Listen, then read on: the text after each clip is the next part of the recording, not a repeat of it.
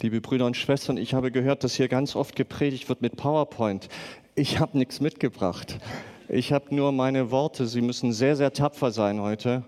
Außerdem sehe ich es nicht, wenn Sie schlafen bei diesen Lichtverhältnissen. Also, als mir vom Jesus-Treff der Predigtext mitgeteilt wurde für diesen Gottesdienst, habe ich nachgelesen und dann dachte ich als erstes, na prima, wer sucht sich denn sowas aus?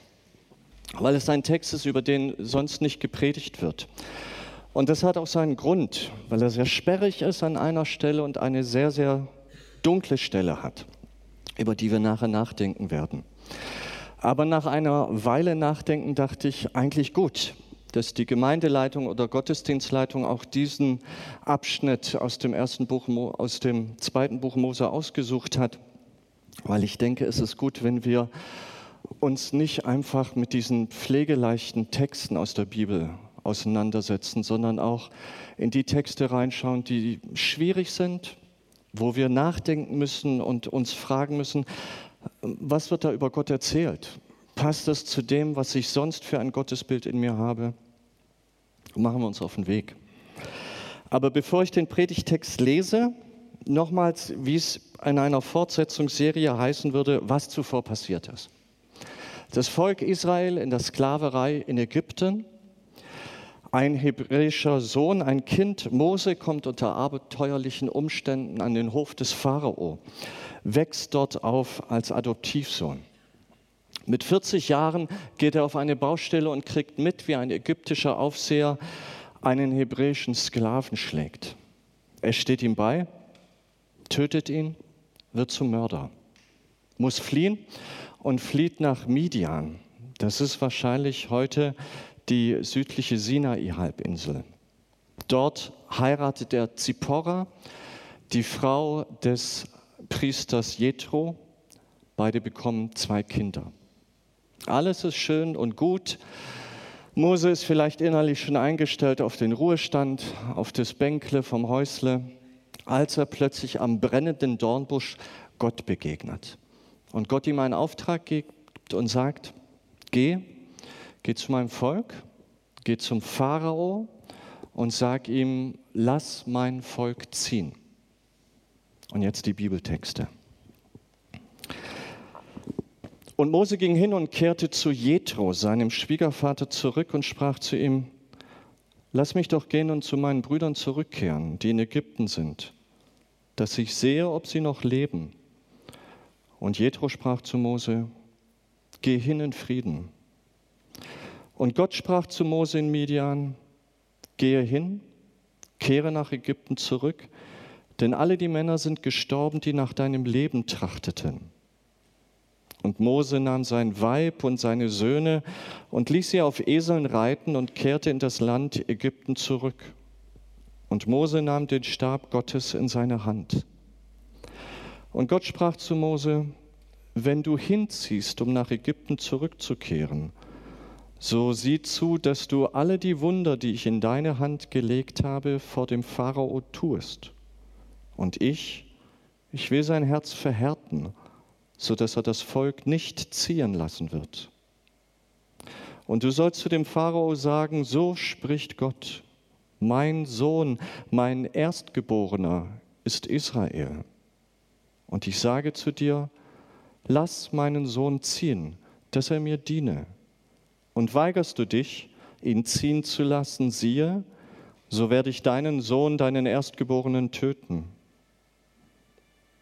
Und es geschah auf dem Wege in der Herberge, da fiel Gott ihn an und suchte ihn zu töten. Da nahm Zippora einen scharfen Stein und schnitt die Vorhaut ihres Sohnes ab und warf sie an seine Füße und sprach, Fürwahr, du bist mir ein Blutbräutigam. Da ließ er von ihm ab. Damals sprach sie, Blutbräutigam der Beschneidung wegen. Und Gott sprach zu Aaron, gehe hin, Mose entgegen in die Wüste. Und er ging hin und traf ihn am Berge Gottes und küsste ihn. Und Mose berichtete dem Aaron alle Worte Gottes, der ihn gesandt, und alle die Zeichen, ihm, die er ihm geboten hatte. Und Mose und Aaron gingen hin und sie versammelten alle Ältesten der Kinder Israel. Und Aaron redete alle die Worte, welche Gott zu Mose geredet hatte. Und er tat die Zeichen vor den Augen des Volkes. Und das Volk glaubte. Und als sie hörten, dass Gott die Kinder Israel heimgesucht und dass er ihr Elend gesehen habe, da neigten sie sich und beteten an.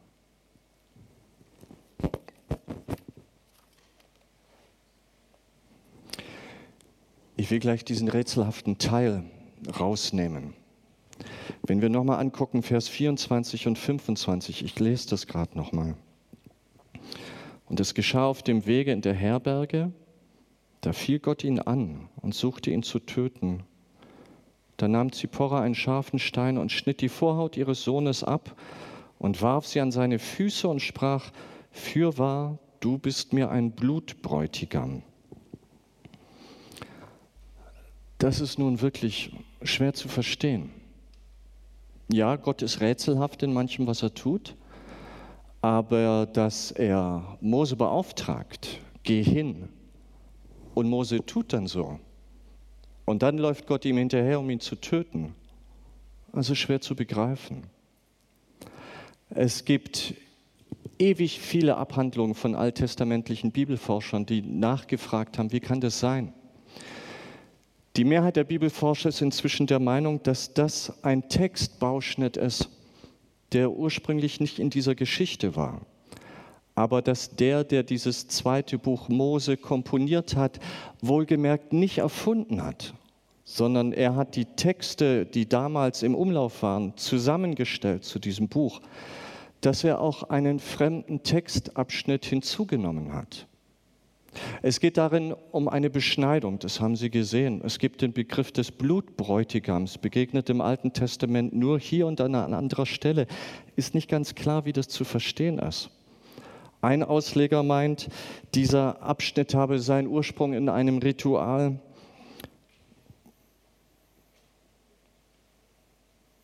Das ist so fremd, das muss ich immer nachlesen, sonst sage ich was Falsches. Dieses alte Ritual hätte das Ziel gehabt, einen für den Bräutigam schädlichen Dämon im Zuge der ersten Nacht mit der Braut zu vertreiben.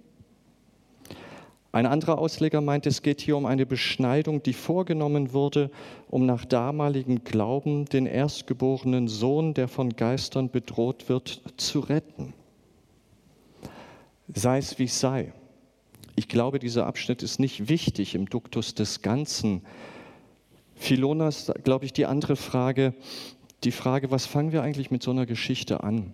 Wir rational orientierte, groß gewordene Menschen des Jahres 2016, was sagt uns diese Geschichte?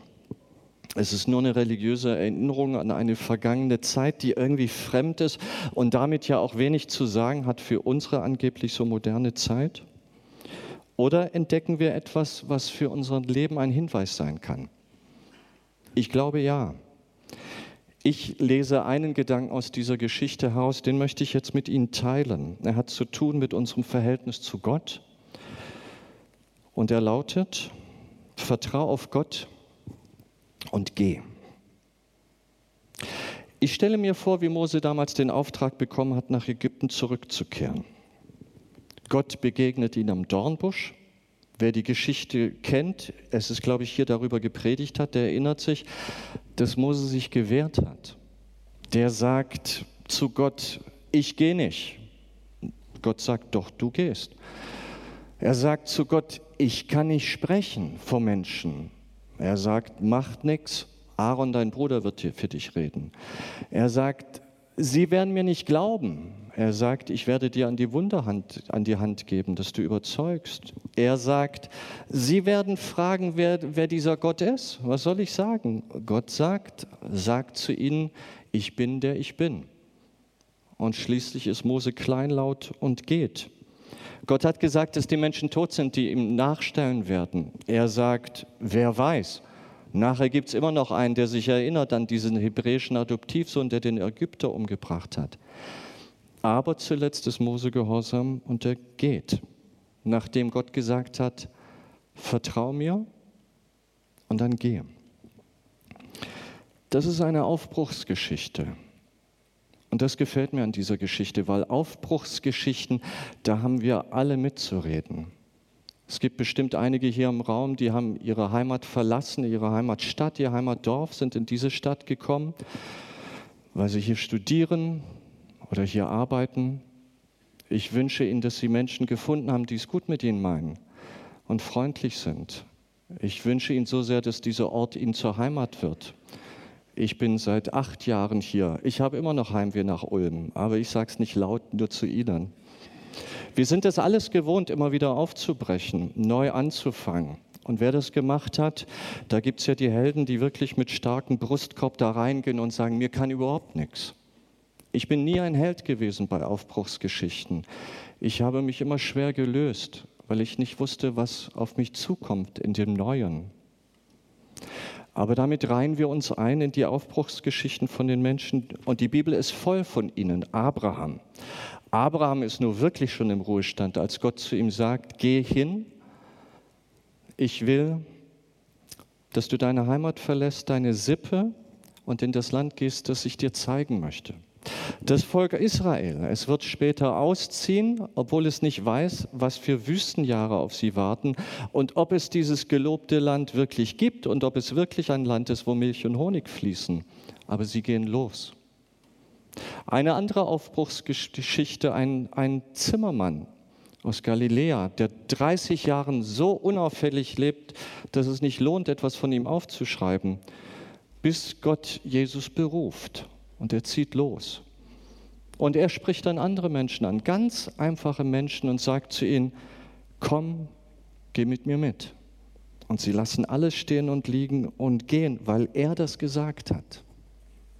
Rätselhaft. Es sind alles Aufbruchsgeschichten von Menschen, die sich auf den Weg machen, weil sie darauf vertrauen, Gott geht mit uns. Und ich glaube, das ist der große Unterschied. Für jeden, der sich aufmachen muss. Die Sorge, wie es wird, die wird nicht kleiner werden. Aber ich weiß, da ist einer, der sagt, du sollst keine Angst haben. Ich gehe mit dir mit. Ich finde, das macht den großen Unterschied für unser Leben aus. Das macht den großen Unterschied für uns Christen aus, dass wir wissen, was immer ich tue, wann immer ich neu anfange, ich weiß, dass Gott mitgeht und das Beste geben wird für diesen Weg. Darum vertraue auf Gott und geh. Was ich noch schön finde an dieser Aufbruchsgeschichte mit Mose, es ist eine Geschichte, die unterstreicht für mich, dass die Bibel ein ganz, ganz besonderes Buch ist. Jetzt bin ich ein Pfarrer, was soll ich sonst sagen? Aber es ist wirklich eine Überzeugung. Die Bibel ist mehr als ein nur von Menschen geschriebenes Buch, das irgendeine Religion propagieren soll. Warum ich das sage? Es gibt einen Aspekt, der die Bibel für mich besonders glaubwürdig macht. Und das ist ihre Ehrlichkeit dass sie nichts unter den Tisch fallen lässt, sondern über alles spricht, auch über diese wichtigen Personen. Nehmen wir mal König David. Wir haben es in der Kinderkirche hoch und runter gehört, wie er Goliath besiegt im Kampf. Später wird er nach einem abwechslungsreichen Leben zum König über Israel gesalbt. Ein Held, sagt die Bibel. Und später im Neuen Testament wird er ein Glaubensvorbild genannt.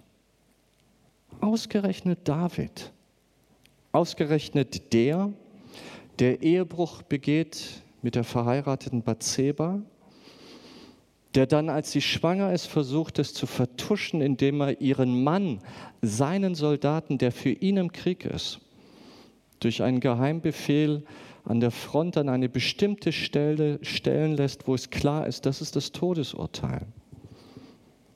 All das verschweigt der Schreiber der David-Geschichte nicht.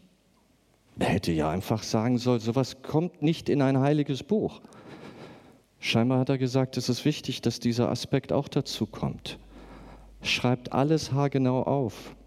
Am Ende aber sagt Gott über diesen Menschen, er ist ein Mann nach meinem Herzen.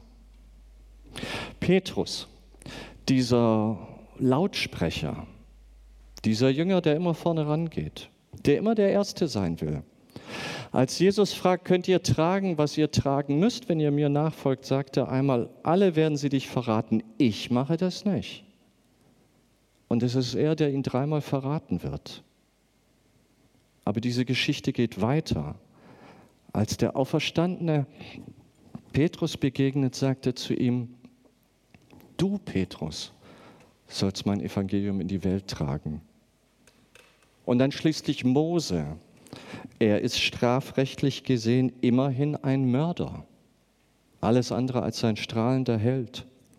Obwohl er das ist, erwählt Gott ihn, damit der sein Volk aus der Sklaverei führe. Das heißt, in der Bibel wird nichts glatt gebügelt.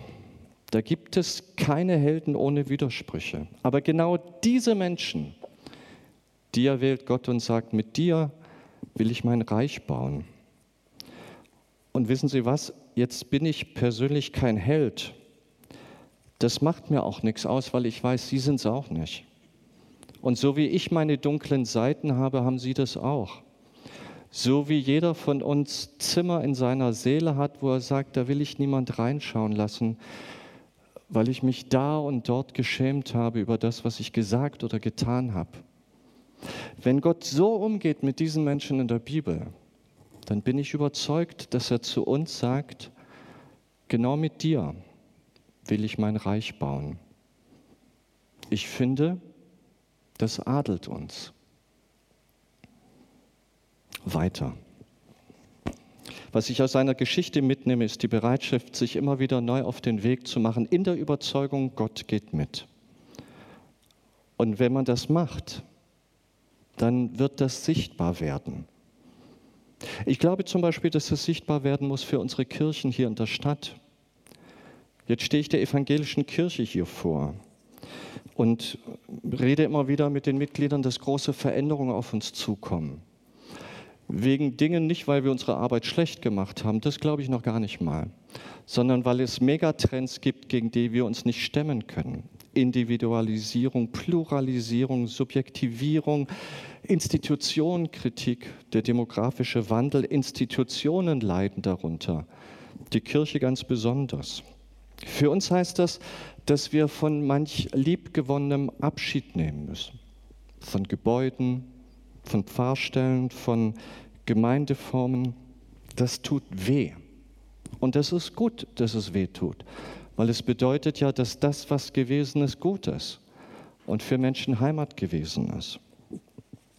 Aber ich empfinde es dann lähmend, wenn ein Mensch es nicht schafft, irgendwann seine Trauer abzuschließen und zu sagen, gut, ich habe es mir zwar anders gewünscht, aber wenn es so ist, dann will ich mit dieser Haltung der Zukunft entgegenschauen und nicht so. Dann will ich nämlich sagen, ich will meine Zukunft gestalten und will nicht, dass die Zukunft mich gestaltet. Ich will agieren und nicht reagieren. Außerdem halten wir uns als Christen an dieses Wort aus dem Alten Testament, das sagt, dass wir hier keine bleibende Stadt haben, sondern dass wir die zukünftige Stadt suchen. So wünsche ich mir meine Kirche, dass sie so in die Zukunft geht. Nicht beleidigt, weil die Situation früher irgendwie besser war. Ich weiß, dass früher die Brezeln 20 Pfennig gekostet haben. Das bringt mich nicht weiter. Ich will diese Zukunft gestalten. Und wenn Gott zu mir sagt, mit euch will ich mein Reich bauen, dann finde ich es das ziemlich ermutigend. Zweitens, wenn ein Mensch immer wieder neu aufbrechen kann im Vertrauen auf Gott, dann hat es auch Auswirkungen auf seinen Glauben. Ich glaube, dann hat es auch Auswirkungen auf, wie wir mit den Fragen umgehen, die uns wehtun und für die wir nur schwer eine Antwort bekommen. Die Frage, warum gerade diese Familie dort drüben immer wieder so von Krankheit heimgesucht wird.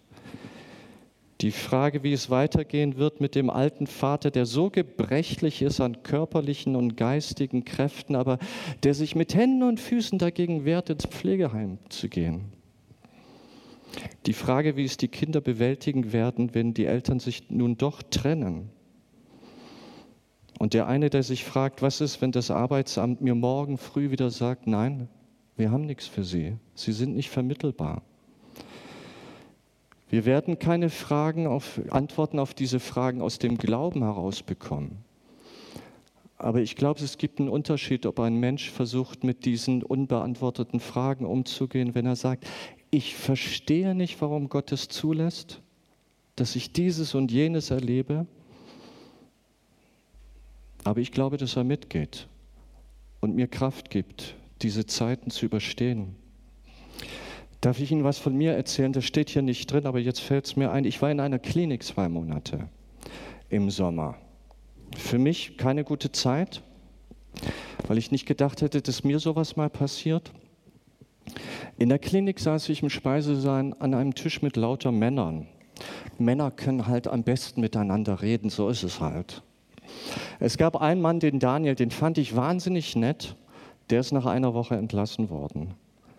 Nach vier Wochen war er wieder zurück. Ich traf ihn in der Lounge von der Klinik und sagte, Daniel, was ist los? Warum bist du wieder da?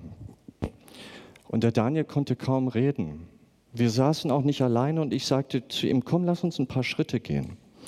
Wir gingen draußen in der Straße und ich sagte, was ist los? Und er versuchte zu reden und, und brachte aber nichts raus. Und ich sagte zu ihm, weißt du was, Daniel, das, das hört sich jetzt vielleicht komisch an, aber es, ich freue mich, dich zu sehen. Schön, dass du da bist. Ich war noch fünf Wochen mit ihm zusammen, dann bin ich entlassen worden. Vor drei Wochen werde ich geweckt morgens mit einem SMS.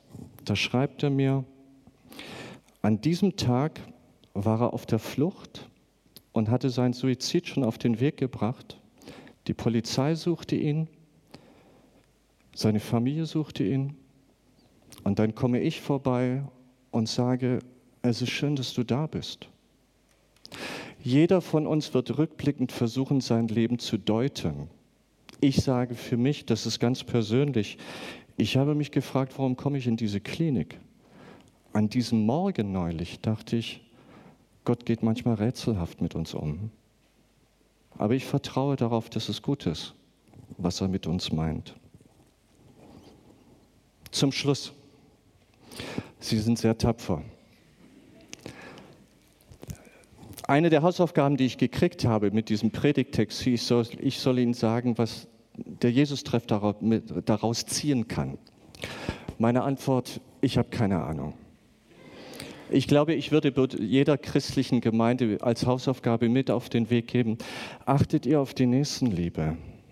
Achtet ihr immer darauf, dass ihr euch selbst nicht genug seid. Und macht nicht so eine Nächstenliebe, wo ihr nur miteinander unterwegs seid. Schaut immer nach außen auf die Menschen, die draußen sind.